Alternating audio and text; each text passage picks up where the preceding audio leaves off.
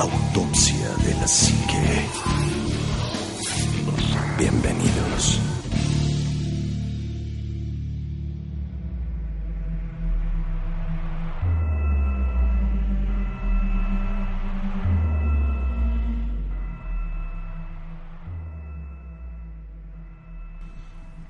¿Qué tal? Sean bienvenidos a un programa más de Autopsia de la Psique.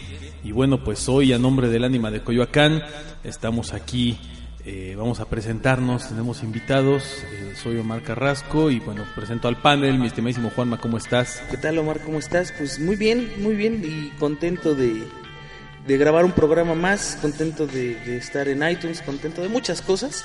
Y la verdad es que el tema de hoy pues es más capricho que otra cosa. Eh, pero está bueno, Este, está bueno. Pero es un, es un buen tema y la verdad es que me da mucho gusto cuando hay gente en la cabina y hoy, bueno, pues como bien decías, tenemos invitados, o tenemos dos.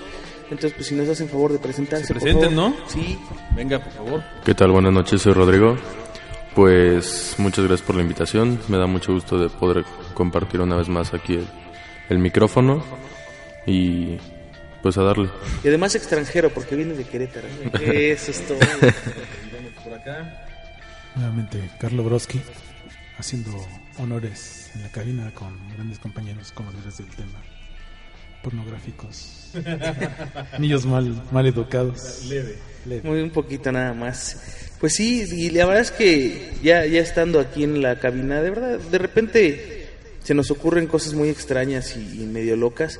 Muchas de ellas las hemos, las hemos grabado y han, han sido podcast. Algunas otras tantas que se nos han ocurrido no las hemos grabado porque pues son demasiado fuera de lo común.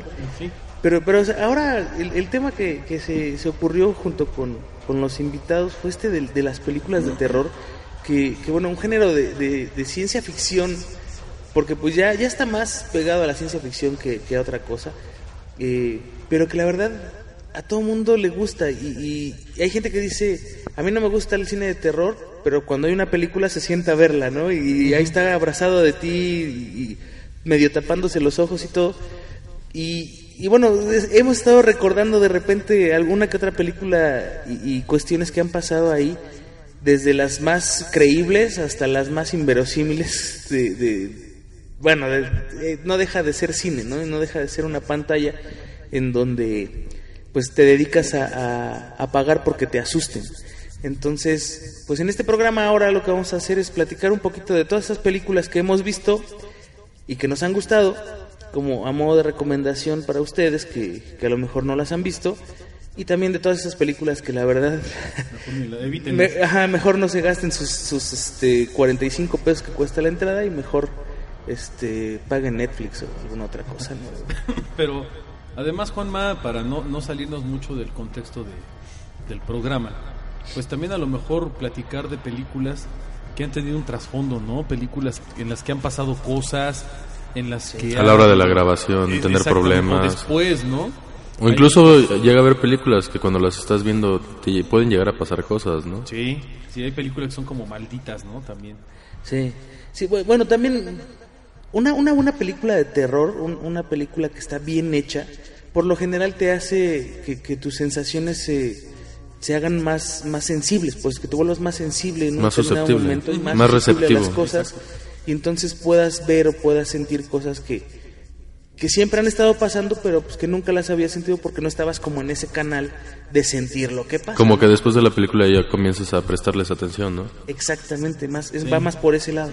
Pero además, eh, digo, el, el- cine de terror pues tiene muchos géneros, tiene sus propios, bueno, es un género en sí mismo, pero tiene también sus subgéneros, ¿no? Aparte tiene una evolución muy interesante, porque por ejemplo, en experiencia personal, yo que soy un amante de las películas de terror, te puedo decir que para mí se ha ido degradando mucho ese género. Ya en el punto de que cuando yo comenzaba a ver películas de terror hace años, eran películas que te tenían sentado tapándote los ojos, esperando que pasara algo. Hoy en día son películas muy repetitivas, con muchos clichés, que ya hasta son predecibles. Ya sabes qué va a pasar o en qué momento puede pasar algo. Y en, al menos en mi caso, incluso con muchas películas de terror, yo termino riéndome. Sí. Como las de actividad paranormal, ¿no? Ajá. Que termina diciendo, no manches. Como Anabel. Bueno, la actividad paranormal tiene detalles que esenciales de terror. Eso es más que nada por la historia. Tratan de meterte a una historia de, Lo- buenas porque, ajá. mira, sí, sí te envuelven. O Sí. no Hacen que te quieras quedar toda la película aunque no estés viendo nada. No, Es como terror efectos, ¿no? psicológico. Efectos Ajá. que no se veían antes. Exacto. Sí. Sí, y es más digital, ¿no? Más Por ejemplo, ahora que sacaron la para 4D, para las salas 4D, Es bueno, es bueno. la dimensión fantasma. La ¿no? Dimensión Fantasma, sí, yo la fui a ver al cine. Este, me llevó mi novia. Un saludo, Ale. Y, y me dijo, ay, vamos a ver una película de terror. Y, y la verdad es que yo he visto las de actividad paranormal. La primera me pareció una propuesta interesante. Este, tiene un par de momentos que sí son acojonantes, dijéramos. Las otras que, que salieron, por ejemplo, este, ya no me convencieron tanto. La, la japonesa es así como que también de, dos o tres momentos, pero no me terminan de enganchar. Pero esta última, que es como... La ¿sabes unión de todas. No, y además es como... No, no le prestes tanta atención a, a todo el rollo de, de- de la historia, lo que pasó. Los Te efectos voy a asustar. Ajá. Y la verdad es que lo consiguen de una forma muy buena. El, el 3D es es algo que no conseguían desde las de primeras mejores. películas. No, y para mí es uno de los mejores efectos 3D que he visto en mi vida por el planteamiento que tiene. Como el ec- este ectoplasma que está Es saliendo, entrando y además- saliendo, sí. Además que es como pausado, ¿no? Es nada más una sola cámara la que tiene el efecto, las demás no. Y, y esa cámara, sabes que es la que ve las cosas, ¿no? Entonces te provoca mucho... Le da ese toque especial Sí, a la y tiene- película. y tiene momentos que sí son. eh, El 3D es muy espectacular. Pero bueno, yo creo que a- aquí les, les quiero hacer una pregunta, tal vez para abrir el panel de una mejor manera y, y- y- y no empezar a divagar porque siempre nos pasa. Casi no. Yo les preguntaría si recuerdan cuál fue su primer película de terror o cuál fue en su infancia, juventud, la película de terror que vieron que más los marcó. En mi caso no fue película, fue un video. Y fue el video de thriller de Michael Jackson. Fue el primer, la primera cosa de terror que yo vi fue esa. Estaba yo muy pequeño, me, me acuerdo que tenía como entre 8 y 9 años. Nunca, nunca me había tocado verla. Y eh, una de mis tías vino de, de Estados Unidos y traía ese videocassette, ese beta con, con ese video y se los puso a sus hermanas en casa de mi abuela.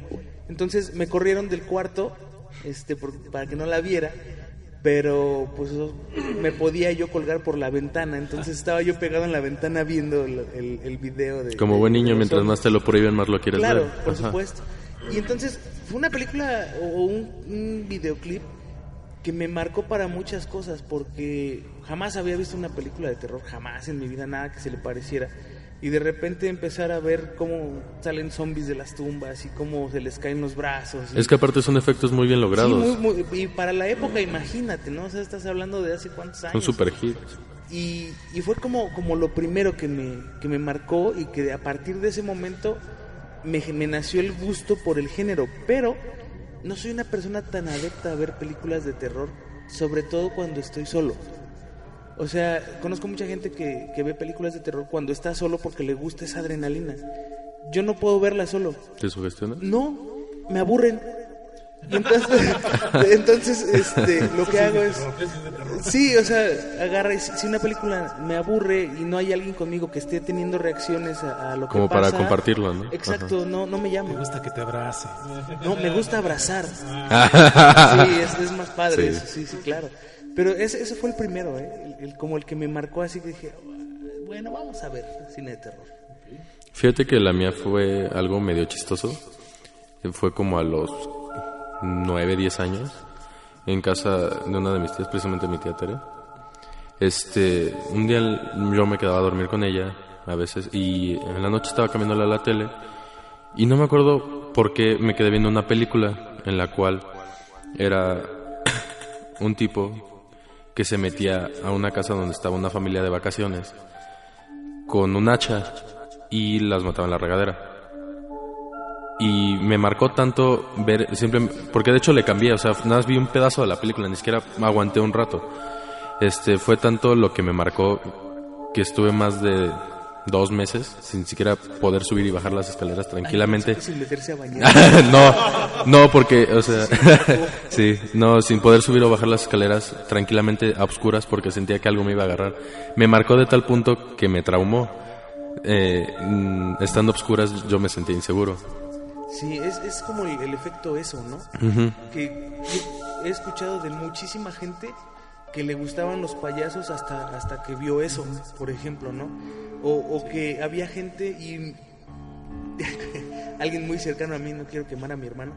Saludos flaco. Saludos al flaco aquí que, que, que él, él de repente tenía esos momentos de, de no poder estar solo por, por lo mismo, ¿no? O sea, no... no- es que no fíjate que solo. por esa película hay una dualidad muy padre en el aspecto de los payasos. Porque un simple mal, una mala combinación de colores puede ser que sea de una cara muy feliz que emane esa felicidad, que tenga que irradiar algo Sí, que te que hace feliz, a que sea algo terrorífico. Claro. Y es lo que lograron muy bien con eso. Sí, sí, no, además que, que la actuación Oh, es, es padrísima, ¿no? Sí. Padrísima. ¿Y a ti cuál te, te, te marcó? Primeramente, mi acercamiento con terror, con el género, no, pre- no, no fue pre- precisamente en películas, sino en cómics. Recuerdo que mi, mi, mi papá me compraba cómics y yo no sabía qué onda, ¿no? Recuerdo que los primeros personajes de, de terror que asemejaban a criaturas sobrenaturales era Morbius. Pero un Morbius que, o sea, era un ser híbrido, no tan vampírico como se le conoce actualmente. De hecho, fueron los, fueron los vampiros, porque también ¿no? tengo un cómic que aún conservo, de un Drácula ilustrado español. Pero yo creo que la primera película que me marcó como tal, El monstruo de la laguna, aunque no es un terror tan profundo ni tan arcaico, pero el monstruo en sí, la caracterización, el traje, este, se me hacía totalmente fantástico. En ese entonces todavía no, no conocía a, Love- a Lovecraft, ¿no? Pero la criatura del submundo, el que, te, el que te arraiga los miedos ancestrales, los primogenios, eso me llama mucho, mucho, mucho la atención. Y después, pues, obviamente, el exorcista. No, O sea, bueno, sí, también es es la obra maestra, es la obra maestra, ¿no? Yo creo que el exorcista, por más que haya un conjuro, este películas como Re que se esfuercen por, por llevarte al límite, no, no lo Ninguna consiguen. lo va a No, superar. Ninguna lo consigue. Sí, ¿no? Entonces yo creo que esas Es, es una película de cajón para cualquier amante de este género. De hecho, fíjate que es muy chistoso porque yo era, bueno, yo siempre veía puras películas de terror. Desde ese entonces, por más que me traumé, me, me centré mucho en el género ya que me llamó mucho. Despertó algo en mí que me hizo que de hecho casi cualquier película que trato de buscar siempre son de terror. Pero hasta no fue hasta los 16 años que mi papá me compró el DVD con las escenas extendidas, las que no pusieron a veces en el cine, cosas así, que pude ver El Exorcista. Ya completa. Me tardé muchos años en ver El Exorcista porque yo me quedé con la imagen de es una película muy fuerte y todo. O sea, ya después de ver cierto tipo de películas como que ya no me impresionó tanto, pero aún así dices, wow, para esa época meter ese tipo de escenas en las cuales la niña hace lo de caminar hacia atrás, lo de, ajá, cuando mata al padre o cosas así. Son escenas que dices, para ese entonces era algo impensable. Y fue como un punto de quiebre entre un tipo de cine y otro. Claro. De hecho, bueno, no sé, primero antes que tú cuál fue, Omar, cuál fue la película? Pues de- déjenme primero, no quiero alargarme, pero les, les cuento mi historia. Este, mi mamá, saludos a mi mamá. Mi mamá yo creo que estaba loca en esa época. Este, yo, yo tengo dos hermanos, un hermano mayor y una hermana más chica. Mi hermano me lleva dos años y yo a mi hermana le llevo cinco. Entonces, cuando éramos pequeños, mi mamá, yo no sé por qué extraña razón, nos llevaba al videocentro. ¿En videocentro? O al, o al videovisión, ¿no? al, al videovisa, a, a- a rentar películas.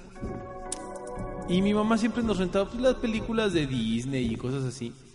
Pero también tenía como la, la extraña fijación de, de rentarnos películas de terror.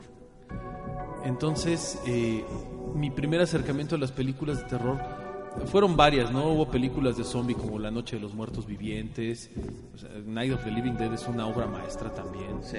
Este, eh, hubo una película que a mí me impresionó muchísimo, que se, digo, yo sé que a lo mejor ahorita la veo y hasta me da risa, pero en su momento me aterrorizó, que se llamaba El Juguetero del Diablo, que es buenísima, en su momento fue buenísima El Juguetero del Diablo. Hellraiser, y yo me hice muy fan de Pinhead y de los cenobitas y, y- y de toda esta obra maravillosa. Pero yo creo que la, la primer película de terror que yo vi y que es un, es un thriller psicológico de suspenso y terror espacial fue Alien, el octavo pasajero. Y buena. Fue una película que además, a mí siempre me gustaron, o siempre me han gustado las películas del espacio. Eh, yo ya había visto, sin entenderle, 2001, Odisea del Espacio. Pero cuando vi Alien, de verdad para mí, el, ver toda la escenografía del Nostromo y, de, y del espacio profundo que es como tan infinito y que no tienen, literalmente no tienes a dónde correr. O sea, sabes que hay una cosa ahí que te va a fregar y que te va a comer y que te va a, a- a descuartizar, a violar, a masacrar, a devorar. No en ese orden precisamente, pero lo va a hacer, ¿no? Este, para mí era aterrador. Y la criatura, el alien, para mí fue impresionante verlo por primera vez. Tendría yo, ¿qué te gusta? ¿Seis años, siete años cuando vi a Alien? Y, la verdad es que me, me impactó de tal manera que además me gustó. O sea, me empezó a gustar el género del terror. Y ya después veíamos otras películas como A Poltergeist, Juegos Diabólicos, que también me sacaban, pero el miedo. Y las veíamos mi mamá, mi hermano y yo sentaditos así en el sillón, hechos bolita con una cobija, con, chocolatito en la mano o un refresquito y viendo la película. La verdad era impactante. Y para un chavito de 6 o 7 años que ya te estén bombardeando con esas cosas, te genera sí te genera el miedo porque además no duermes bien. Yo me acuerdo cuando vi a Alien, yo no dormía y soñaba con el maldito Alien.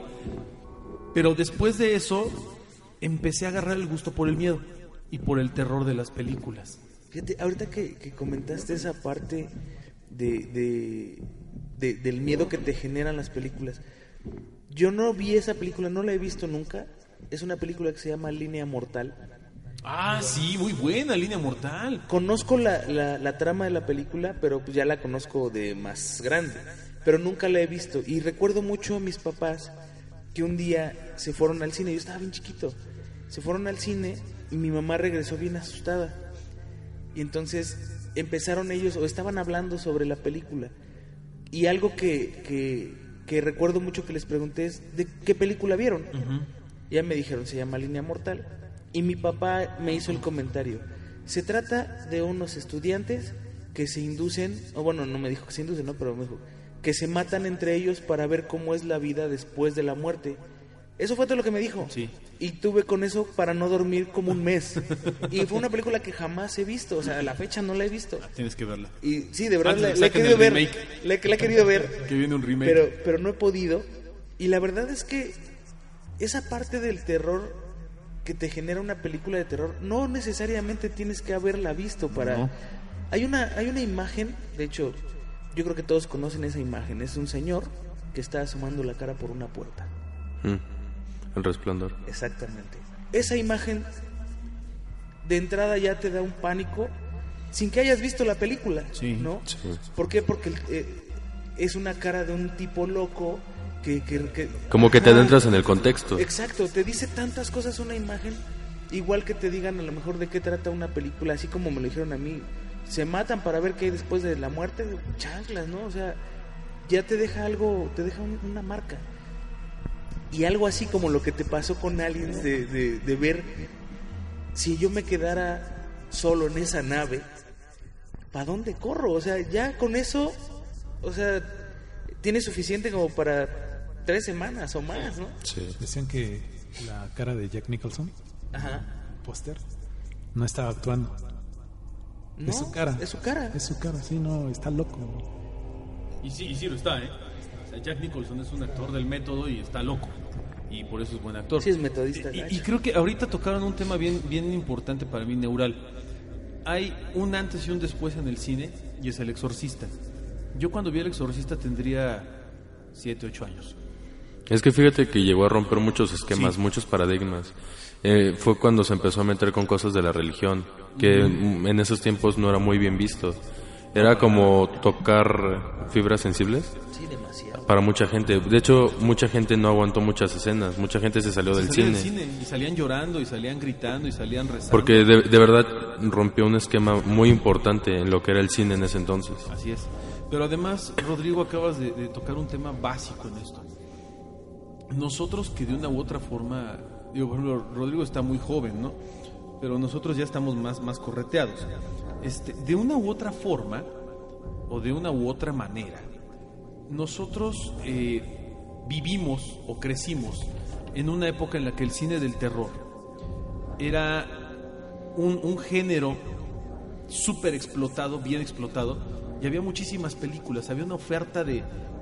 Y eran buenas películas. Claro, 10, 15 películas de terror al año, de las cuales tú sabías que podías ver a lo mejor 7 u 8 que llegaban sin broncas a, a México. Y eran muy buenas. Y eran muy buenas. Estamos hablando que El Exorcista es en los años 70 y después del Exorcista empiezan a surgir películas de terror. Viene Poltergeist, Juegos Diabólicos, que es impresionantemente buena, que tiene unos, unos efectos maravillosos. Nada también. que ver con el remake. No, Nada que ver con la porquería del remake. No. Esta película, sí, la niña te provoca un terror espantoso. Sí. El payaso es. Te carga el payaso. Yo creo que de ahí surge la, la frase Te de cargo el cargo payaso. Sí. literalmente.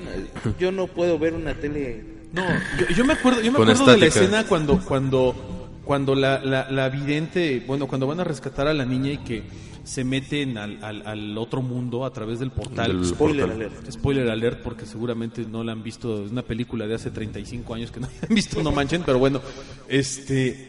Y cuando, cuando van jalando la cuerda para sacar a la mamá con la niña, y de Esa repente escena es muy impresionante. sale una cara de un demonio, pero así, full size la cara. Yo te lo juro que cuando vi esa escena, yo grité, me espanté, me, me tapé los ojos, la cara, y, y- y yo creo que hasta lloraba del miedo, porque nunca habías visto una cosa tan, tan, tan espantoso, tan aterradora en tu vida. Pero fíjate lo que sucede ahí, que volvemos a lo mismo.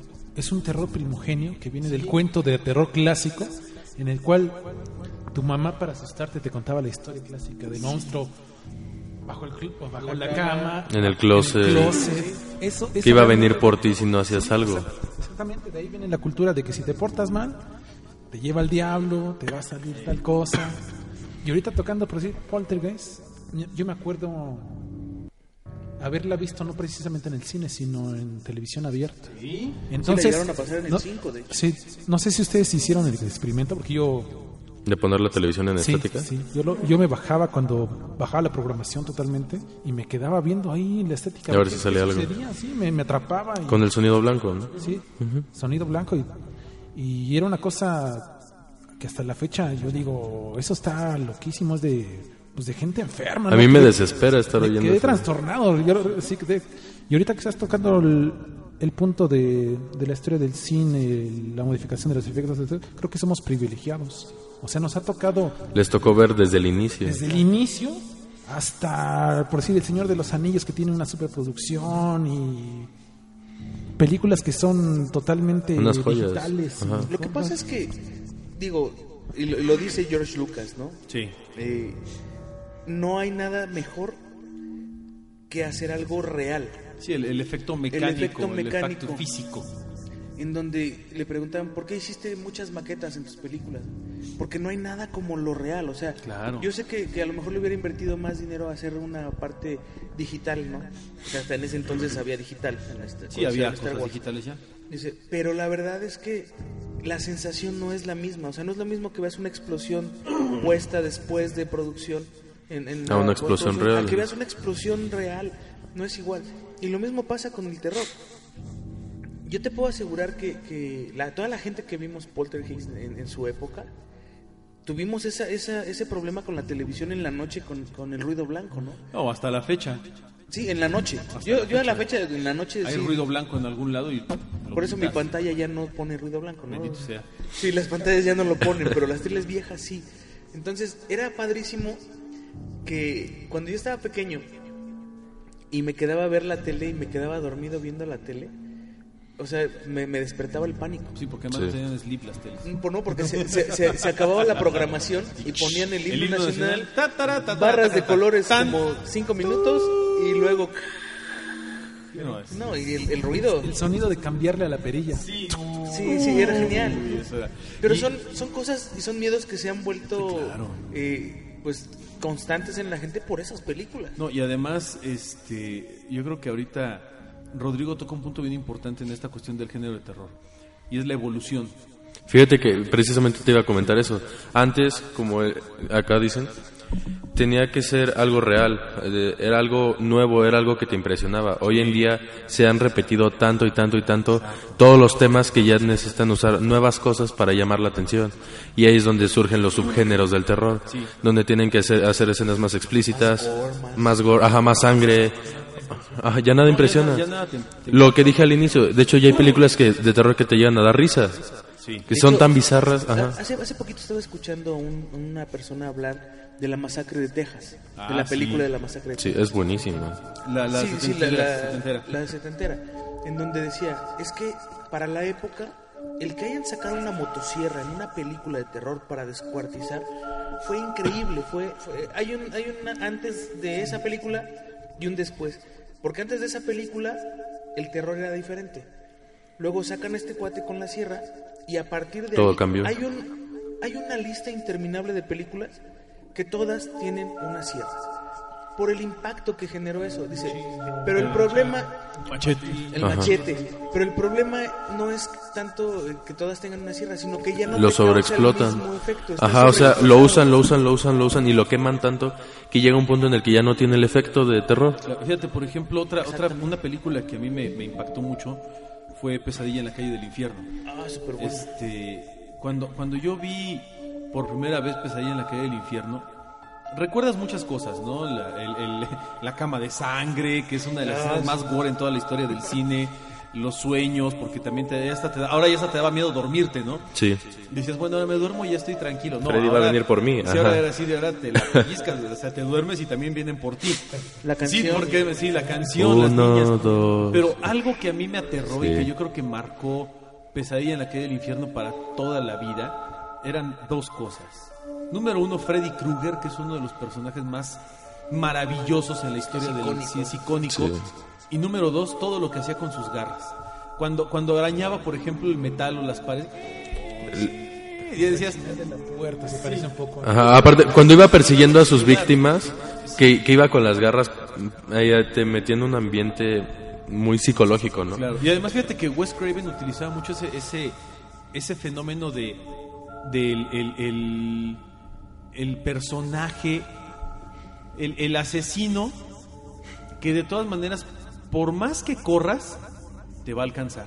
Sí. ¿no? Y, y él va caminando. Entonces, de repente era muy padre porque lo veías, por ejemplo, en Halloween, veías a Michael Myers, todo el mundo corriendo como loco y el otro acá caminando. Bien lento. Sí, sí, sí. Jason Borges en, en Viernes 13, todo el mundo corriendo como loco. Y Jason como acá si nada. pasito. ¿no? Y, y, y Pesadilla en la calle del infierno era peor porque decías, bueno, los otros a lo mejor corro y tengo chance de llegar a algún lugar y salvarme, ¿no?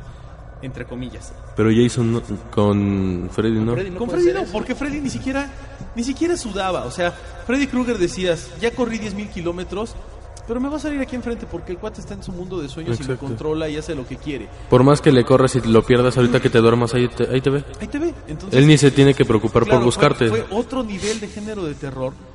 Y, y- y vuelvo a lo mismo, ¿no?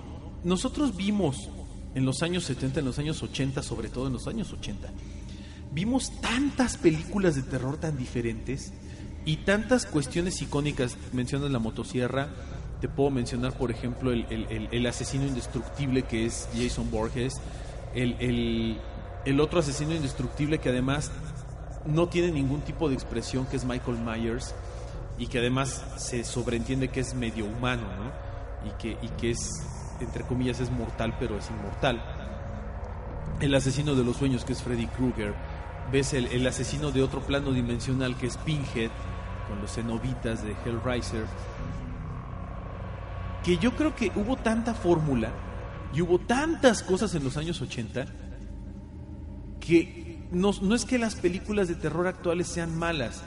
Llegaron en una época en la que ya habíamos visto todo. Sí, o sea, la fórmula todo. ya la habíamos visto. Son refritos del refrito, del refrito, del Y es refrito. el cliché, es el famoso cliché. Es como, como, como, por ejemplo, ahora en una película cualquiera de terror, sabes que va caminando la persona, todo está como en silencio, y en cualquier segundo, ¡pum!, le sale algo. Ya Aparte, sabes. ya te conoces los efectos. Ajá. Es una, como dices, una fórmula. Ya sabes que si de repente en una escena quitan la música y de repente ponen una es- escena de suspenso y enfocan a un solo lado, sabes que va a pasar algo. Ya no hay nada que te impresione. Que, que además, antes de, de pasarme, tan importante fue Freddy Krueger en, en los ochentas que los Simpsons le hicieron una parodia, ¿no? O sea, lo metieron en un capítulo de terror. Es tan importante que hasta hoy en día le siguen haciendo Le películas. siguen haciendo películas. ya, ya son más de serie B, ¿eh? ya es más clase B las películas que le hacen y, hay más cortillos también. Además hay toda una generación de fans que hicieron sus cortometrajes, fan films de, de Freddy Krueger y son geniales, están todos en YouTube. El punto del, del, del cine de terror es que, como bien decías, toca una fibra bien sensible que es un miedo primitivo.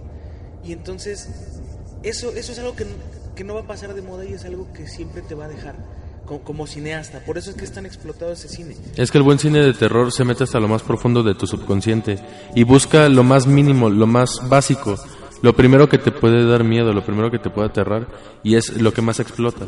Que además, fíjate, las buenas películas de terror no, no van a ser sobre extraterrestres o sobre... No. O, o sea, son sobre cosas que tienes cercanas. Sobre un payaso, sobre un familiar. De hecho, también hay películas de terror de extraterrestres. Sí, de pero- animales, tiburón. Cuando llegó tiburón, Ah, sí, pero, pero tiburón es un miedo sobre una, una situación que tenían cerca. En ese entonces la moda era irse de, de bañista a la playa. Entonces era algo cercano, porque si voy a la playa me sale un tiburón. Pero si ahorita, por ejemplo, hace, hace un tiempo salió una película Área 51 Ujú. y la presentaron como una película de terror. Y no es una película de terror. Es donde salen los dinosaurios, ¿no? Que ca- iban en un avión a Las Vegas en Año Nuevo y se descompone y se cae, ¿no? Eh, no, no, esa es, esa es otra. Área 51 está enfocada sobre una cuestión de... una Ah, no, ese es área extraterrestre. 400. algo. Entonces, Ya, eh, en realidad eso es algo que pues, lo presentan como terror, pero no te toca una fibra. O sea, jamás en la vida te has topado con un extraterrestre ni tendrás la oportunidad de decir, si voy a la playa me sale un extraterrestre. O sea, no. Pero tiburón, en, en ese aspecto mencionado en la película que dices, es algo que estaba bien cercano en ese entonces.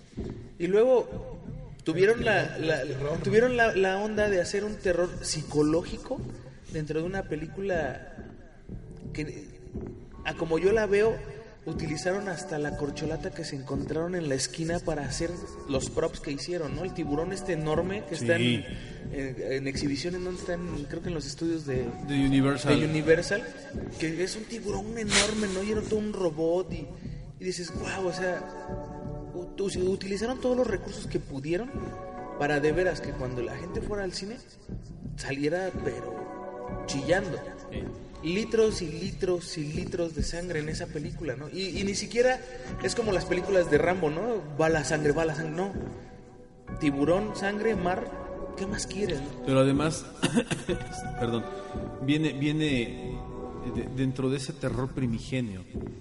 Las buenas películas de terror explotan tus sentidos. Sí, claro. El, el- la vista, obviamente, no por, por, por obvias razones, pero el oído, Oído, sí. el- el- la, la- la música, por ejemplo, del exorcista, este, que, que, bueno, originalmente no era un tema de terror, ¿no? Tubular Bells no es un tema de terror, es, es, es música experimental, este, pero queda, ¿no? Encaja súper bien. El, el tema, como decíamos ya, la canción ¿no? de Freddy Krueger es, es icónico, este, el, el fondo, el no fondo musical de Jason Borges, que es el Sí, sí, sí. ya, ya, ya, ya. Nada más eso, ¿no? Eh, la- eh, el tema de Halloween, que es muy famoso. Sí, muy sí, bueno el tema musical de Halloween. ¿te acuerdas del videojuego que la Atari 2010, Malísimo, que te malísimo. correteaba el, el- el- pero aparte la- eh, todo, todo el videojuego la misma musiquita de terror no era muy bueno este yo creo que ahí fue donde donde se sobreexplota el género en un grado tal que a finales de los años 80 principios de los 90 viene la primer gran decadencia del cine de terror y es cuando ves segundas, terceras, cuartas, quintas partes de una sola película. Este Jason, ¿no? Vi- Viernes 13, parte 1, 2, 3, 4, 5, Ah, La venganza de Jason, claro. Jason inmortal, La muerte de Jason, Jason no se murió, Jason en el espacio, Jason X, Jason O las de 10. Halloween. Ah, El O mes, Halloween, pasado, ¿no? el mes pasado salió Jason, ¿no te hartas? Ajá. Sí, o sea, ya to- todavía ya vamos hasta allá. ¿eh? Jason. Y ya luego lo juntaron con Freddy Krueger, Freddy contra Que es Jason. buena, ¿eh? Freddy contra Jason Pues es sí, pero ya No es es tan mala. es el momento en el que ya se les acaban las ideas. Ajá. Sí, es otro rollo. No, porque además. era- Bizarro. no, porque además Jason contra Freddy es un, es un mashup que todos queríamos ver. Sí. No es como Alien contra Depredador. O sea, querías ver el mashup de esos dos personajes y masacrarse. Pero viene la primer gran caída del cine de terror. Y, y es cuando los, los cineastas recurren eh, o empiezan a recurrir a la fórmula clásica del cine de terror, ¿no? y empiezas a ver películas con un aspecto más psicológico, visual, como, como lo que hacía Don Chaney en su época, como las películas de, de Nosferatu, Drácula, El monstruo de la laguna, La momia. estoy hablando de la momia de los años, ¿qué? 20, 30, ¿no? 1920. Este. Frankenstein, la novia de Frankenstein, etcétera, etcétera. Que son películas con un, un- un terror no tan fuerte o no tan implícito. Es un terror romántico. Un terror romántico incluso, muy bonito. Sí. Y, y hay algo que vino a salvar el- al género del terror en su momento, para mí en lo personal, ¿no? Este, que, y que es a finales de los años 90, y que son los videojuegos. Son los videojuegos, ¿no? Sí, con Y- el PlayStation Y, con PlayStation y, dices, bueno, salió Resident Evil. Ah, órale, está bien rifado, está, bien bien chido. A eso iba. Clock Tower es uno de los juegos más aterradores de toda la historia. Eh, En la versión de Super Nintendo y la computadora de PC son Sí, geniales, geniales. Castlevania tenía tra- trazas de terror muy interesantes, romanticismo del, del vampiro, pero Fíjate que hubo un videojuego que yo nunca pude pasar del primer nivel porque me aterraba siendo niño. Doom. No, era Doom era aterrador. Era, era genial. no, Doom. se van a reír de hecho, Príncipe de Persia. Nunca lo jugué. no sí te creo Había- tiene una atmósfera muy Ajá, rara. era una atmósfera muy rara. Y de hecho me acuerdo que uno de mis tíos me lo pasó a la computadora. Y en el primer nivel tenías que entrar a un como callejón y te aparecían unos seres medio extraños. Que en ese entonces yo no conocía la historia del príncipe de Persia. Entonces me acuerdo que de ese nivel yo no pasaba. Eh, te lo juro que incluso yo me sentaba dos horas con mi mamá a tratar de pasar eso. Y era como de, mi ma- mamá me regañaba porque era de, ya deja de jugar eso, ya estás súper asustado, ya estás casi llorando, ya deja eso. Lo tuvo que borrar ella de la computadora. Pero como buen niño, lo seguía jugando. no nada que lo sacas. Y, y además fíjate que digo, yo yo no sé, ¿eh? No, yo no sé, yo no sé, pero este yo cuando cuando estaba chavo y jugué Silent Hill que para mí es la obra maestra del terror en videojuegos, así pelo total. Es que, vida, ajá, eso es buenísimo porque te cambia la atmósfera. Te cambia la atmósfera. Así como de cuando es de día te pueden pasar ciertas cosas, en cuanto se vuelve de noche, Sí, es- te sale todo el mundo completamente el diferente. peluche, ¿no? Pero el, el jugar un juego de video que además tenía una cinematografía espectacular y que además provocaba en ti terror psicológico porque decías, ya no sé qué va a pasar. O sea, en una película es predecible, en el videojuego no lo era. Y a partir de Silent Hill, literalmente a partir de Silent Hill, comenzamos a ver otra vez un nuevo cine de terror que es el cine de terror del mundo alterno, de, de- de lo desconocido por completo, porque bueno, aquí estoy en un mundo en el cual medio puedo controlar ciertas cosas. Pero ya en Silent Hill y en las películas que, pro- que, que- que- que vienen, que se produjeron después de Silent Hill, todo el cine de terror ya se enfocaba a cosas de las cuales tú ya no tenías ningún control y no eran predecibles. Y es cuando viene también el cine de terror japonés, ¿no? Es cuando llega el cine de terror japonés. Que, que ya llevaba años gestándose. Ya, pero no mucho había tiempo. salido de la frontera. No, de, salido de la isla. De la isla. Y que tiene muy buenas cosas, ¿eh? Muchas. De hecho es de las más pesadas. Yo, yo, vi, yo vi dos películas japonesas por primera vez en mi vida de terror. La primera que vi fue Ju-On, este, que aquí le pusieron La Maldición de Grudge en el remake. Con este, el, niño, se me olvidó su nombre, del, del chavito este.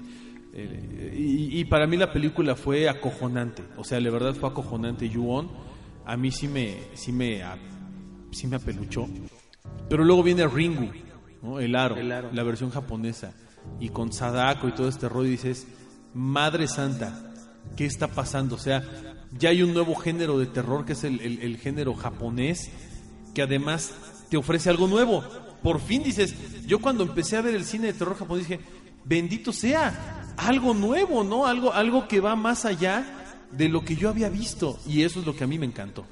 No, y que además, el, el- la verdad es que llegaron estos cuates a rescatar el género, pero traían propuestas, pero increíblemente distintas a lo que se creativas. a lo que se había visto. Hay una película y no recuerdo cómo, cómo se llama. Tommy.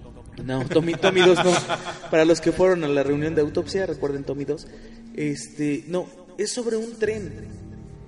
Y el tren no se detiene, no se detiene, no se detiene. Y, esta persona tiene que llegar hasta el frente del tren. ¿Imparable? No, es, es- no recuerdo cómo se llama, es, es japonesa también. Pero de verdad es un terror tan psicológico porque te evoca ese sueño en donde tú corres y corres y corres Y nunca alcanzas. y nunca llegas. Es, es algo El que te callejón pasa. sin salida, ¿no? Ajá. Donde estás atrapado, donde no tienes capacidad, por más que corras, por más que grites, por más que pidas ayuda, por más que estén, estés rodeado de amigos. Es, es, es el, fenómeno de disociación de la personalidad, donde, estás totalmente acorralado. Exacto. Y, al total que al final de la película que llega a, la, a la máquina del tren, hasta adelante, se da cuenta que, que- está muerto el, conductor y que ya son fantasmas y, por eso el tren está lleno de fantasmas. Y, entonces es todo un show, ¿no? Y, em- y entonces empieza, en mi caso yo empecé a voltear hacia ese cine, porque ya me ofrecía algo completamente diferente, ya no era ver a Freddy, ya era ver algo así psicológico, porque además metieron ya una parte en el terror, que además de ser el terror clásico de va a salir y te va a asustar, también ya estaba la parte de ese terror psicológico de el personaje en, como, como tal, ya te daba pánico. La chica del aro, o sea, tan Sí, sencillo. la Sadako está de... O sea, es- Literalmente. La versión japonesa. Y le echaron un peso de maquillaje, o sea, nada. ni siquiera es así que digas, estaba súper producido. No, no, no. No, hay otra película donde están en un hospital y este y son como las enfermeras y los doctores que, que, que están tratando de salvar a alguien y hay como una enfermera muerta en el hospital, que también es un terror psicológico porque toda la película se desarrolla en dos cuartos y en un pasillo, entonces es increíble el terror que te genera. Y a partir de ahí, entonces, viene un gran error, a mi gusto, hollywoodense de empezar a copiar esas películas. Sí. Que entonces hacen la versión del aro de aquí, que hacen la versión de The Grudge de aquí, y entonces ya, ya no, le quitan todo, le quitan la todo. esencia, Carlos, precisamente. Y además, fíjate que eh, creo que también nos pasó algo muy fuerte en los 80, que ya no se dio en los 90 o en los 2000. Es muy poco en los 90. Y fue que también la televisión te ofrecía cosas de terror. Había series como Cuentos desde la cripta. Había una serie como La hora marcada. Le temes a la este, oscuridad Le temes a la oscuridad. Fíjate que, de hecho, de las cosas de terror que más me han marcado en la vida, es, un- bueno, no tiene tanto, creo que de hecho todavía hoy en día pasa, en Discovery Channel, Historias de Ultratumba. Ah, sí, historias de ultratumba, Eso era 10 de, la, 10 de la noche y para mí era quedarme... Ahora ver lunes paranormal en Discovery es la onda, ¿no? Exacto. No, pero para mí era como quedarme súper tarde, ¿no? Porque a las 10 de la noche yo de niño, pues para mí era algo impensable, ¿no? Claro. De hecho, me quedaba, y era algo que me marcó un montón, porque para que veas, hasta hoy en día lo puedo seguir viendo y me sigue asustando. No, claro, Cuando una película de terror normal ya no me asusta. Y fíjate, fíjate Rodrigo que ahorita estoy recordando algo que también me marcó en la infancia. Y bueno, ha- hay una película obviamente que no es tan aterradora, excepto el último corto que es destructivo. Pero la serie de televisión para mí es lo más...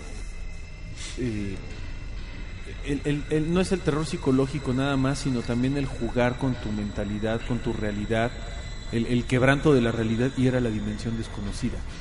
Y ver, por ejemplo, la, la- la primera versión de la dimensión desconocida, yo me acuerdo que yo no la vi en blanco y negro hasta hace algunos años que ya pues, salió en DVD y demás.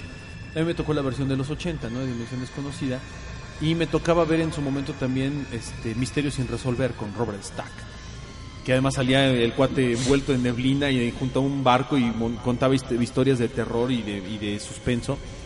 Pero la intro de Dimensión Desconocida de los 80, donde salía el ojo y la muñeca y la puerta y se abría, para mí, ver Dimensión Desconocida en los años 80, la pura intro, o sea, ya ni siquiera ver el capítulo en sí, porque hay capítulos que son espantosamente aterradores. Y son muy malos. No, son muy malos. Pero ver la pura intro de la Dimensión Desconocida, la música y los efectos, decías, madre san- algo va a pasar. Sí. Y algo malo va a pasar. Y yo te juro que yo podía ver la Dimensión Desconocida y el capítulo a lo mejor me interesaba o no me interesaba. Pero la intro de la Dimensión Desconocida era Algo que te movía. soberbia. So- es, Sí. sigue siendo, Es que- sigue el simbolismo. ¿no? Y, y además sigue siendo obra maestra, o sea... No, y seguirá siendo... Sí, sí.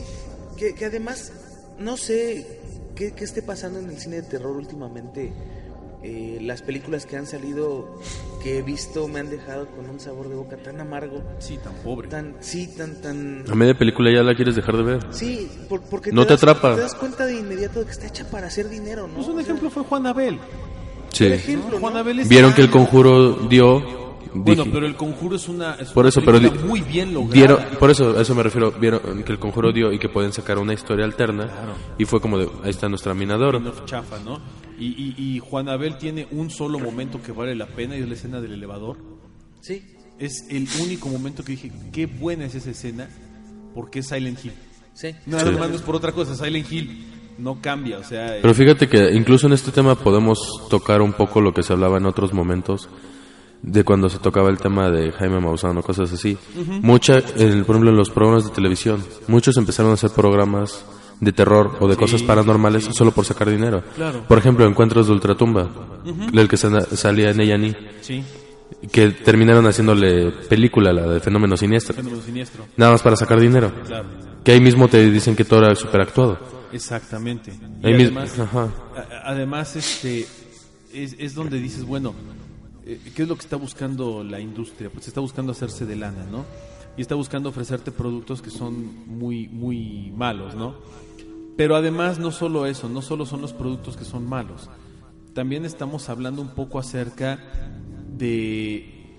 de- Yo en lo personal, por ejemplo, y, y- lo digo, yo vi tanto cine de terror, pero yo he visto tantas películas de terror, digo, te puedo decir que vi las joyas de, de- de- de los años 20, 30, 40, 50, vi cosas de los 60, 70, vi- he visto eh, eh, obviamente el cine en blanco y negro, he visto todos los 70, 80 que son maravillosos, y ahora cualquier película de terror que veo, ya sé exactamente qué va a pasar, cómo va a pasar y por qué va a pasar. Es que, ¿sabes qué siento que pasó? Siento que se perdió la esencia. Sí, Antes era hacer cine de terror porque te gustaba, porque te apasionaba y porque sentías que era algo que podía trascender. Hoy en día nada haces para buscar tu mina de oro, buscar algo que venda, algo que la- tenga la gente un ratito y se le olvide. Y antes era algo que buscaba marcar, algo que de verdad los productores decían quiero dejar una huella con algo. De verdad era como de voy a hacer una buena película, me tardó mucho tiempo, le invierto ingenio. Y ahora naces como de agarro tres ideas de tres películas diferentes, las mezclo y trato de inventarme una historia que, para que no se vea tan fusilado. Y ya. Es que mira, ¿qué elementos a la fecha podrían causarnos terror, asustarnos? Es que también ya ha cambiado mucho el, el, el, el- el aguante de la gente. Ahorita, ahorita me acordé de estas películas malísimas. La Casa de Cera es, es la, una de las peores películas que he visto en mi vida de terror. Es donde llegan a un pueblo que está solo, ¿no? Sí. Y los convierten en cera. A mí se me, a mí se me hizo, a mí eh, la de la casa de cera se me hizo una leve copia a la masacre de Texas, pero nada, la hacen la variante en vez de que los maten un tipo, un asesino en serie, nada, lo- los esconden, lo- los hacen cera. Que, que también está por ahí el- la película esta de Scream, que también a mí no se me hicieron No, nada y, y- que además tristemente es Wes Craven, ¿no? El- Sí, Sí. exacto. O sea, el maestro del terror y hace Scream y dices, otro asesino, pero este está tan chafa y tan mal. O sé lo que hicieron el verano pasado, sí, ¿no? claro. Dices, bueno, este cuate con su ganchito me da risa, ¿no? O sea, me lo encuentro, le meto un sopapo y luego lo balaceo y, y- Exacto. un cachetadón, ¿no? Un Lo que decíamos hace rato, mancho, ¿no? llega un punto en las películas de terror donde incluso tú mismo como espectador dices, es ilógico que le estén corriendo algo así. Si somos 20 y este nos trae un cuchito, ¿por qué no le hacemos algo? Claro. O, por ejemplo, las de zombies.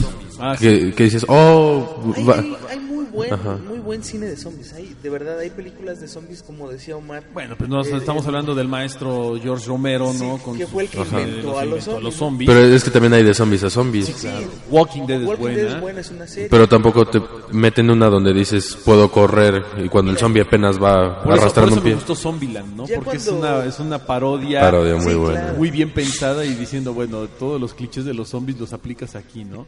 Mira, ya, ya cuando te, te muestran una película como Boy Scouts contra zombies, Sí, dices, no, bueno. o, o, o este, el que era presidente contra los vampiros, ¿no? el de Ah, este, Unidos, Abraham, Lincoln. No, pero estás divertida, esa es palomera. Sí, es, es palomera, Es buena. pero vamos, ya, ya sale de- Ah, sí. del estándar. y Tienes que dices, pirarte es una- para hacer algo diferente, ¿no? Sí, es una ridiculez. Terror free. De hecho, hay, hay- por ahí hay una película, El circo del doctor, ¿qué? Parnassus. o- Ah, pero no es de terror. No es de terror. No. Pero el puro título, a mí cuando vi el, el- el título de la película y, y la portada que traía, yo dije, esta cosa debe ser maravillosa de, No, no, de quieres, ver, terror, quieres ¿no? ver una quieres ver una buena película de terror en, en, en cuanto a eh, circos o cosas así, vean Freaks. Sí, sí, Freaks, es. Fenómenos. Es una película mucho, mucho, muy buena de terror. ¿no? Y es un terror psicológico muy bonito, muy bien hecho, muy bien plasmado, que te provoca pues como, como eh, el terror de los seres, fe- de los fenómenos, ¿no? Este, de personas que tienen deformidades y demás y que te da, te da pelo. Pero vuelvo a lo mismo. ¿Qué, qué le pasa al género de terror? Se desgastó. Sí. Fueron tantas películas de terror las que se hicieron en los 80s, 70s, 80s. Y fueron tan diferentes unas de otra. O sea, pero tan diametralmente opuestas en cuanto al terror. Porque, insisto, tenías una película como Alien, El Octavo Pasajero, y tenías otra película como Hellraiser. O tenías este eh, Juegos Diabólicos. O, tenías, por ejemplo, este... eh, ¿Cómo se llama esta? La de, la de El Hijo del Diablo de Mian, ¿cómo se llama? La Profecía. Es muy buena la profecía. Las tres de la profecía son maravillosas. O, tienes el terror de Wes Craven, que era muy bueno.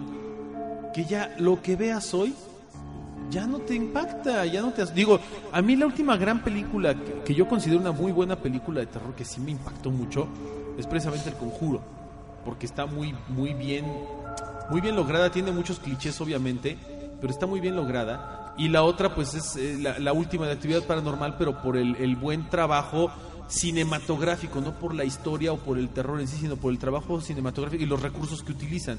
Pero fuera de eso dices, o sea, te lo juro, no es mala onda. Yo sé que a mucha gente le gusta actividad paranormal. Yo la veo y me boto de la risa. ¿No? Ahora yo- yo me, me- me río mucho y luego hasta me estoy durmiendo de que me aburre ver ahí siete horas de... O sea, ¿quién carajo en su vida tiene número uno? Un video de... Un video de, de, de- de- de 25 horas, ¿no? Para grabar.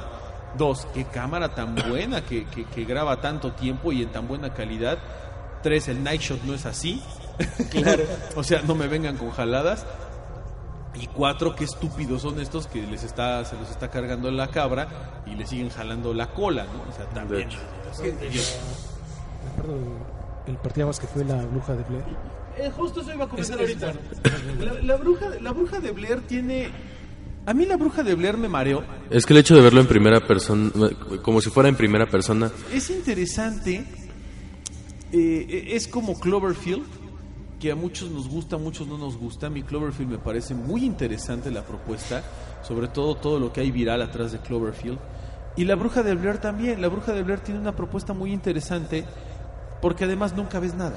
Jamás ves algo. Fíjate que, en mi opinión personal, siempre me habían dicho La Bruja de Blair es una película muy buena, da mucho miedo, terror, psicológico y todo.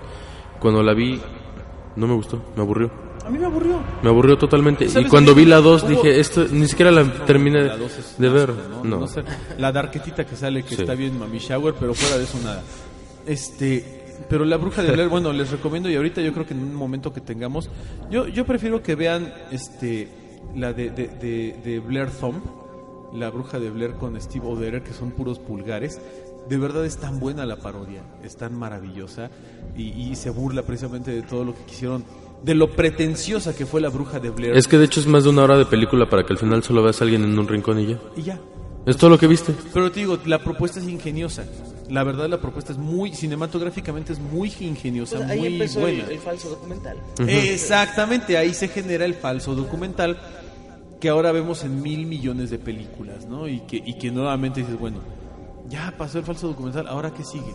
Pero es que de hecho fíjate que películas al menos para mí hay un género que ya le ganó todo el terreno a las de terror y son los thrillers, las de Ah, suspenso. claro. Porque para mí te mete más a la historia. No, y es maravilloso. Digo, un, ejemplo de thriller para mí que es increíble y que a mí sí me dio miedo la primera vez que la vi. Bueno, Psicosis es, bueno, to- toda la obra de Alfred Hitchcock, el suspenso, ¿no? Por ejemplo, Vértigo, este, eh, Los Cuervos, ¿no? lo de los pájaros. To- todo, todo el cine de Alfred Hitchcock es hermoso.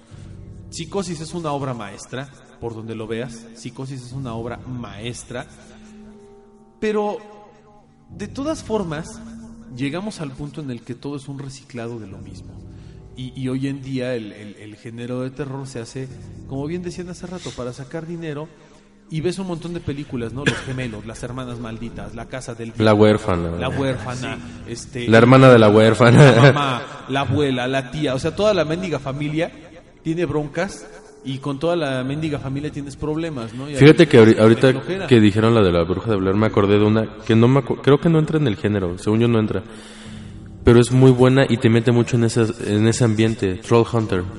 Ah, Troll Hunter me gustó. Es buenísima. El cazador de trolls es muy buena y tiene momentos De suspenso total. suspenso, ¿no? Cuando ves están en la cueva. En la cueva es muy bueno. O el Que de- ajá, desde que te puedes encontrar un troll súper chiquito a los trolls enormes de 10 metros. Es muy buena Troll Hunter. Sí, a mí me encanta Troll de Hunter. De no Rito. te gustó, Juay de Rito. Juay de Rito. El rito está muy El buena. final es un asco. Ajá, pero... Es que toda la película Ajá. es buena hasta el final. Es Exacto. Como, es como la otra de, de Arrástrame al infierno, ¿no? Ándale. Iba muy bien hasta el final que dices, no, bueno, ya, ya están jugando con, con, con estos cuates. ¿no? Y, y aparte tiene unos efectos visuales tan malos al final que dices, el CGI es peor que el de, el de Hulk, ¿no? La primera de Hulk. Y mira que Hulk como Shrek o Shrek como Hulk es pésimo. Eh, quiero retomar un poco lo que decía ahorita este Rodrigo, el, el thriller. Hay mucho thriller muy bueno que no necesariamente habla de terror, que no necesariamente son cosas paranormales y que, y que te provoca sensaciones nuevas, no sensaciones diferentes. Pero también el thriller tiene que estar muy bien manejado, también tiene que, que- que- que manejar un suspenso muy específico y muy particular. Donde vayas viendo la historia.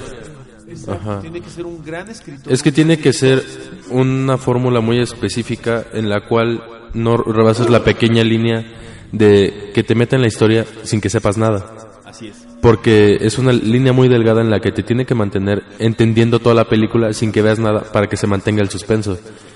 Que es lo que hace que te quedes viendo la Que película. bueno, la maestría del thriller la vemos en El Resplandor. Sí. Sí, que claro. no la serie, la, la, la, la, la visión de este, de, de, de, de- ¿cómo se llama el escritor? Se me fue su nombre, Dios mío. Eh, ay, ¿cómo se llama el, el escritor del Resplandor y de todas estas películas? Este, gracias, Stephen King, gracias. Se me estaba pensando Stephen Hawking, no sé por qué. Stephen King, que, que es uno de los escritores más prolíficos del cine de terror, tiene cosas tan buenas. Y cuando él dice, no, no, no, no, espérense, esta es mi verdadera visión del Resplandor, dices, qué porquería, mano. Pero bueno, Sí. es como, este, no sé, eh, eh, ver, eh, ver los critters, ¿no? Y ver a Leonardo DiCaprio en los critters. De, de verdad, hay, hay películas de Stephen King que dices, qué buenas son eso. Eh, lo decíamos, eso es otra película que también marcó un antes y un después en el género de terror, porque ni siquiera es una película como tal. O sea, fue una miniserie de televisión de dos capítulos, bueno, una, una, macroserie de televisión de dos capítulos, que se estrenó en tele directamente. Y eso es. La primera parte es maravillosa. La segunda parte, cuando todo es una araña y la bala sea son Sí, unas aretes de plata, dices, no manches. O, o una película como esta. ¿Cómo se llama la de Dreamcatcher, no? El atrapasueños. Que es el, es el enemigo más. Perdón que lo diga así, es el enemigo más mierda del fin de la historia. De la, o sea, está cañón. Tiene cosas muy buenas, tiene cosas muy malas, pero tiene momentos muy, muy, muy espectaculares. Pero, pero Stephen King tiene, tiene cosas muy, muy, muy interesantes. Pero fíjate que él me gusta más para sus libros, Eso no para decir. película. Por ejemplo, lee Cuyo. Uy, Cuyo, el libro. Lo que pasa es que- que- fue- ¿Qué cosa? O el Ya, bulto. ya cuando adaptas algo a cine, o sea, cuando, cuando adaptas algo que fue escrito cierta esencia. para hacer novela y, y lo que fue concebido para hacer un libro y lo adaptas al cine, tienes que mover demasiadas Claro. cosas para que para que embone. Una, fíjate, una bien hecha de Stephen King que a mí me gustó mucho de- del libro al cine es Cementerio de Mascotas.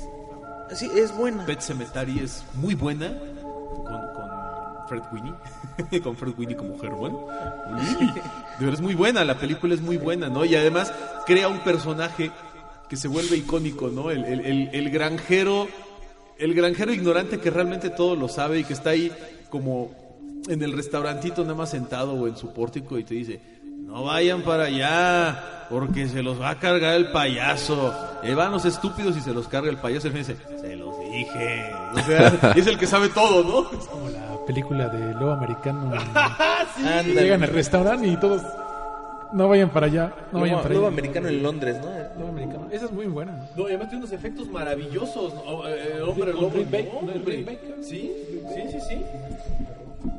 Sí, no.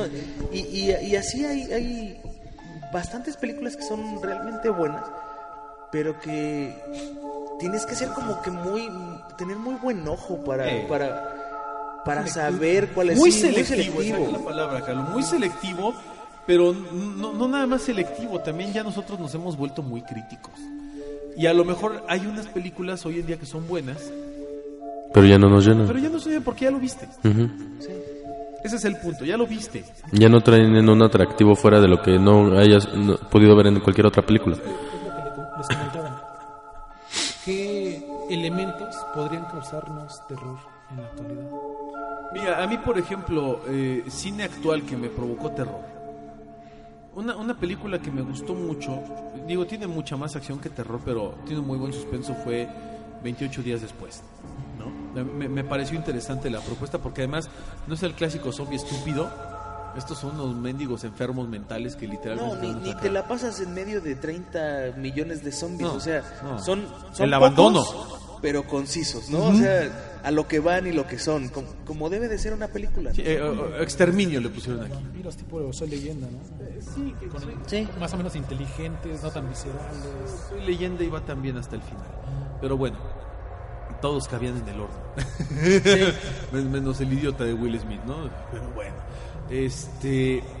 ot- otra película, por ejemplo, moderna que me. Que me pues me parece interesante, o, o me parece. eh, tal vez no, no, no es la octava maravilla del mundo, pero tiene. Tiene sus.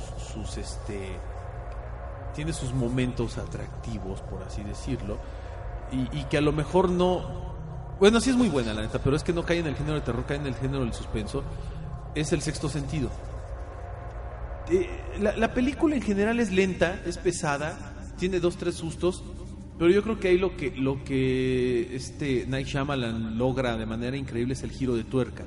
Y vienen entonces después nuevamente cinco mil películas con giro de tuerca al final, ¿no? Que dices, ay, Sí, no, y o sea, dices, ay, resulta que el mero malo no era el mero malo, sino el bueno era el malo. Órale, guayusei, ¿no? Ay, resulta que todos los que estaban viviendo en ese pueblo a la mera hora, este, no viven en la época victoriana, que viven en una barda, ¿no? Dices, no manches, o sea. Y el giro de tuerca se vuelve un, recurrente del género, y sobre todo el género de terror, que ya tilda en lo ridículo. Sí, ese es el recurso que, que se tiene que utilizar para poder seguir produciendo. Porque al final de cuentas es, es la fórmula ganadora, ¿no? ya, ya te funciona una vez, pues hazla funcionar otras 30. Hasta que ya no sirve. Y cuando ya no sirva, entonces le damos la vuelta para el otro lado a la tuerca. Así es. Y entonces hacemos otras 30 y ya cuando ya no sirva, pues vemos si, si apretamos otra tuerca o ver qué hacemos. Y es lo que ha ido pasando. Ahorita yo hay una página este, donde hay películas que puedes ver en, en línea y todo el rollo, en donde tienen una sección especial para el terror. La película se llama Yasque, con K, Yasque, Y y K, Yasque. Y tienen, te digo, un apartado especial para, para el terror. Y, y te metes ahí y empiezas a ver que sí, efectivamente tienen muchas películas de terror, pero el, la, la mayoría de las películas son estas películas comerciales en las que dices, pues ya, ¿no? ¿Para qué me pongo a ver esta... Es una pérdida de tiempo. Ajá. ¿Sabes cuál fue una buena película que me gustó porque combinó muchas cosas? Combinó el ser documental, combinó unas muy buenas actuaciones y combinó el meter ciencia ficción, por así decirlo, porque se supone que fue una historia real, pero mete, te pone las grabaciones reales y las actuaciones, entonces mezcla varios tipos, la del cuarto contacto. Ah, sí, con Eh, esta... Mila Jovovich. Es una película buena, es, es una película interesante, es un buen thriller. Muy Y, bueno. y tiene, tiene momentos muy atractivos y además al final te quedas con... ¿Y qué pasó? ¿Qué pasó con la niña? falso documental. Y falso documental. Ajá, por eso es lo que digo, mezclaron muchos tipos diferentes del que podría ser entre suspenso y terror e hicieron una película muy buena. De hecho es de esas pocas películas en las que me he quedado sentado toda la película viendo, ajá. Que, que además está muy bien presentada. Rea- realmente yo también la vi. Porque cuando Te impacta. yo la vi o, o vi el, el corto, te lo presentaban como que era real. Porque al final sa- sacan a la doctora, que se supone que es la doctora de de veras. Y entonces dices, ah, ok, Hay realidad en puede esto. haber algo de real. Y es yo creo que una de las cosas mejor logradas porque te presentan o te hacen creer que existe esa realidad. Así es. Y a partir de ahí pues ya te la crees, entonces la película se vuelve creíble y, y la ves, ¿no? Y, y te genera sensaciones que para mí las escenas donde de repente se va la imagen de la cámara. Sí, son como chale.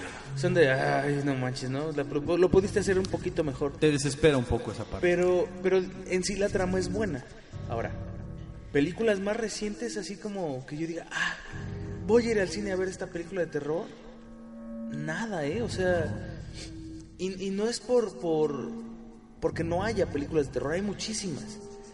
Pero por lo general las mejores películas de terror no las vas a encontrar. Muy comerciales. No, las muy buenas no son tan comerciales. Las tienes que buscar en otro lado. Rusia está produciendo películas Ah, sí. increíble. Ahorita están súper fuertes. No Bueno, vean, la de, no vean la de Chernobyl, no Ah, vean la sí, de sí. Chernobyl. ¿Terror en. Chernobyl? No, es. Pésima Sí, película. no, esa es muy la mala. escena del oso es nefasta, pero bueno. Pero, pero están, están logrando hacer muchas cosas muy buenas. Y están empezando apenas, ¿no? O sea, tampoco es que cualquier película que agarres va a ser muy buena. Pero en cuestión de animación, están haciendo cosas increíbles. Ahora, su género de terror empiezan a, a experimentar con cosas diferentes. Sí. Y además tienen una historia terrorífica estos cuates en cuestión de ciencia y están tratando de explotarla. Entonces, el problema que tenemos es que cuando llega la película aquí llega en ruso. Sí. Entonces, o, o bueno, no aquí, llega, está en internet y la puedes ver, pero pues la ves en ruso y no hay mucha gente que traduzca el ruso para que la veas con Sí. subtítulos. Y, y lo más lo más allá que llegas es algo con subtítulos en inglés. Y si no sabes inglés, pues ya te la persinaste. ¿no? Exacto. Pero, pero sí hay, te digo, propuestas, pero están, las tienes que buscar. O sea, tienes que, que agarrar y decir, bueno, me voy a sentar hora y media a buscar una película y pues a ver si está tan buena, ¿no? Así es. Y, y ver qué le puedo sacar. Sí, tienes que rascarle. Tienes que rascarle, te vas al inframundo, a producciones este, de tipo independientes, ¿no? Sí. Sí, cine de bajo presupuesto, que O sea, que no además... están tan bien logradas, pero que te dan cierto contenido, vaya, que le dan un, un- un punto distinto al género. No están, tran- no están manejando tan, tantos clichés. Sí, porque igual si te quieres ir a algo comercial te puedes buscar algo que tenga un mayor atractivo visual. Algo que tenga una historia que más o menos te atrape, pero tenga algo visual que te impacte. Por ejemplo, unas que me encantan a mí que son, creo que es más suspenso gore, las de Hostal. Son muy buenas. Ahí lo que te atrapa es la historia. El ver cómo ese grupo de personas tiene, eh, controla esa red de personas, A mí ¿no? lo que me atrapa es ver cómo los van matando.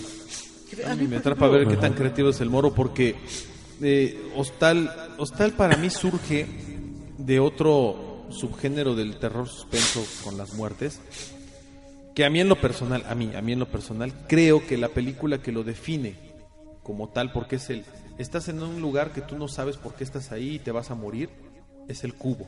El cubo. Y luego el hipercubo también fue muy buena. Per cubo o, o Sao, ¿no? De hecho, por ejemplo, las de So, a mí me gustaron por la historia. A mí me gustó hasta la 3. Ya después fue como que repetición y repetición. Pero a mí lo que me, me encantó de esas películas es el cómo te meten una trama psicológica muy bien planeada. Es algo, eso de que son sus trampas hechas para personas que se conocen, por ejemplo, en la, creo que es la 5 o 6, no me acuerdo, una donde no, es cuando se va a morir el profesor, Sí. que tiene a la enfermera, pero del otro lado tiene al esposo y arma una historia, un enredo así súper psicodélico en la que todos terminan casi muriendo. O sea, me gustó cómo empezó la saga de te pongo trampas para que aprendas a valorar tu vida. Ya después se me hizo unas como para te mato ya. Es que ya, bueno, yo lo, lo, lo veo de esta forma. La que funcionaba era la primera. Ya de la 2 para el Real, ya fue la misma fórmula. Y Una saga para sacar dinero, ajá. Ajá, se convierte en, en algo absurdo. O sea, ¿cómo le pusieron aquí juego macabro? ¿Cómo se llama? Eh. Este, Juego del miedo. Juego del miedo. Que, que bueno, eh, dices, bueno, sí, no inventes, agarraron gente y la pusieron realmente a jugar por su vida, ¿no? Y a tomar decisiones por eso. Pero ya la segunda es lo mismo, la tercera es lo mismo. Cada película es lo mismo, na- ya nada más cambia que en la 3 se muere este tipo y ya nas- ponen a sus aprendices. ¿Saben cuál es la esencia? Yo pienso que, bueno, está clasificado tal cual, porque yo me acuerdo que leía mucho la revista Fangoria, ¿no? Ah, sí.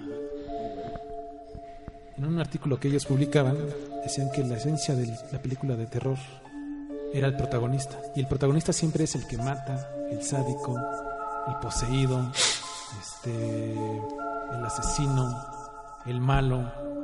¿no? De hecho, hacían una lista de los peores, bueno, de los malos de, de las películas. Inclusive ponían a Darth Vader, ¿no? Ponían a Hannibal Lecter, a Freddy Krueger, en una lista interminable de personajes que a la fecha pues ya, ya no se ven. Es que y, yo, yo, yo creo, ¿no? Que en esta época ya es muy difícil que, que algún cineasta llegue o, o algún escritor llegue y diga, ah, voy a crear otro personaje que pueda competir con Freddy, No. con el payaso de eso, con... Ya no se puede, o sea, y no es que, que, que no haya modo de hacerlo, sí, o sea, sí hay cómo hacerlo, pero es que ya no están persiguiendo eso. No. O sea, ya están persiguiendo que consumas, ya no están tratando de, de- de generar un- una nueva propuesta en donde digas, bueno, pues fue una película que se le invirtió lana y, y que no, no triunfó, pero ese móndrigo monstruo que hice para esa película va a perdurar igual que perduró eh, este, la tipa del, del exorcista o cualquier otro, ¿no? O sea, ya no. Es que, y por ejemplo, muchos lo que empezaron a hacer es dejaron un poco a un lado lo que fue el terror y empezaron a hacerlo todo más visual. Pero empezaron a hacer cosas ya muy mórbidas. Para que en vez de asustarte te perturbara. Exacto. Por ejemplo, cuando sacaron el cien pies humano. Ah, sí, Human Centipede es, es- más perturbante más que terrorífico. O sea, o, o ver Guinea Pig. ajá, Guinea Guinea es Pig. horrible. O ver este, Caníbal, o ver... todo- Que esto ya es- Exactamente, ¿no? Que esto ya es gore. Esto ya es el cine gore donde dicen, bueno, ahora a ver quién hace el destripamiento más real, ¿no? A ver quién hace el- el- la, la, la cercenación más realista. Las ¿no? torturas más reales. ¿Quién Digo, saca más sangre? Pasó con Guinea Pig, ¿no? En, en Flower of, eh, of Flo- Flesh and Blood, eh, que es una de las películas donde el samurái se recuesta a la chava y la va masacrando. Eh, Que de hasta, hecho, hasta el- la, fue, eh, encarcelaron este- al director de esa pero, película. pero todo lo provocó este. Eh, que- que- no me acuerdo si fue el que decíamos Charlie Sheen o Adam Sí, Charlie. Sheen, fue Charlie Sheen el que porque vio la la vio película, y, sí. y- y denunció ante la CIA diciendo que había visto una película de cine snuff en donde habían matado a una persona y, y le levantaron una investigación del director, lo metieron a la cárcel y, y tan, tan fue una bronca que le dijeron, a ver, demuéstralo. Y tuvo que llevarlos hacia un estudio y decirles, miren, así le corto el brazo, así hago el efecto de la carne, así hago una decapitación, así hago una mano y así... ah, no, pues sí, sí lo hace. No, el- de la gomita, lo hace de gomita con grenetina, ¿no? Y bien caro. Le dijeron, ¿y entonces dónde está la actriz? ¿Dónde Ah, está la chica? Pues es que ya no está aquí. Sí, porque No, la ¿dónde chava está? había venido de otro Se lado, fue a se fue a otro vivir a otro país. a, y- a grabar otras Tailandia, cosas. para buscarla y a ver si estaba viva, ¿no? Ajá, fue una producción tan, una producción tan X que pues casi casi fue de, ah, con cualquier persona que me dijera que sí en este momento y le pierdes el contacto. Entonces cuando se dio esa situación fue de pues cómo contacto a esta tipa, ¿no? ¿Cómo les demuestro que está viva? Que por suerte logró salir, pero la, la cuestión es que creó un género que, que, que no inventes. O sea, a- a como yo lo veo es súper explotable. Sí. Pero el problema es que lo han explotado de la misma forma. Así es. Sangre, sangre, sangre, sangre, sangre. Que además sangre. ya veíamos gore nosotros con Jason Borges o con Freddy Krueger. y- Claro. Pero esto ya es a un, ajá, esta ya es un, a un nivel muy alto. Esto ya es un nivel muy alto en donde ya van más hacia lo sádico, más que hacia lo, lo visual, Ajá. Así es. Pues bueno, ni hablar, se nos ha terminado el tiempo de este programa. Una la vez verdad, más. el tema está muy bueno. La recomendación final es vean cine de terror clásico, vean buenas películas, véanlas con la mente abierta y sobre todo véanlas con la idea de asustarse, ¿no? Y, de divertirse, porque al final del día es entretenimiento. Sí, que, que además hasta las películas churro vale la pena verlas. O sea, digo, si las vas a, a- a ver en Netflix, pues ya, ya la pagaste. O sea, pues ya vela. Ya vela, no, no te mates. Ya vela y cómprate unas palomitas, un refresco y, y Disfrútalo. pásate un rato agradable y listo, ¿no? Lo que sí. Claro, desconecta el cerebro y disfrútalo. Pero bueno, pues muchísimas gracias a los invitados, por favor. Este, Rodrigo, muchas gracias. No, gracias a ustedes. Carlos, gracias. Gracias a ustedes por la invitación. Vean cine, no se queden con las ganas, vean, sean selectivos. Si conocen películas muy buenas, coméntenos Ah, cuáles sí, pueden no, ser. pu- publíquenlas en el Facebook. estaría Sería muy buena idea para... Igual si no las hemos visto para que las vean. Mi queridísimo Unas buenas recomendaciones. Muchas gracias. Muchas No, gracias. pues gracias a todos ustedes. Eh, recuerden que ya estamos en iTunes, ahí en la página de Facebook. Estaremos eh, posteando regularmente el link para que se suscriban. Y si no, bueno, abran su iTunes y nos pueden buscar ahí como Autopsia de la Psique. Van a encontrar dos canales. Uno es el primero que tuvimos que tiene episodios del 1 al 99. Y en el segundo a partir del 100 al real, todo lo que salga. Entonces suscríbanse, ahí vamos a estar para ustedes. Muchísimas gracias. Eh, y pues nos escuchamos la próxima, mi estimado Omar. Un placer. No, muchísimas gracias, un verdadero gusto, un placer estar como siempre en estos micrófonos. Y bueno, pues a nombre del ánima de Coyoacán, que salió corriendo porque estamos en la hora muerta, son las, en este momento déjenme decirles que son las 3.38 3:38 minutos. Estamos aquí en el búnker grabando, muy entretenidos. Ya les contaremos lo que pasó. Ya les contamos todo lo que nos ha estado Ay, pasando. y bueno, pues ah, nuevamente en nombre del ánima de Coyoacán, agradezco mucho el favor de, de su escucha. Yo soy Omar Carrasco y no me queda más que desearles aterradoras noches.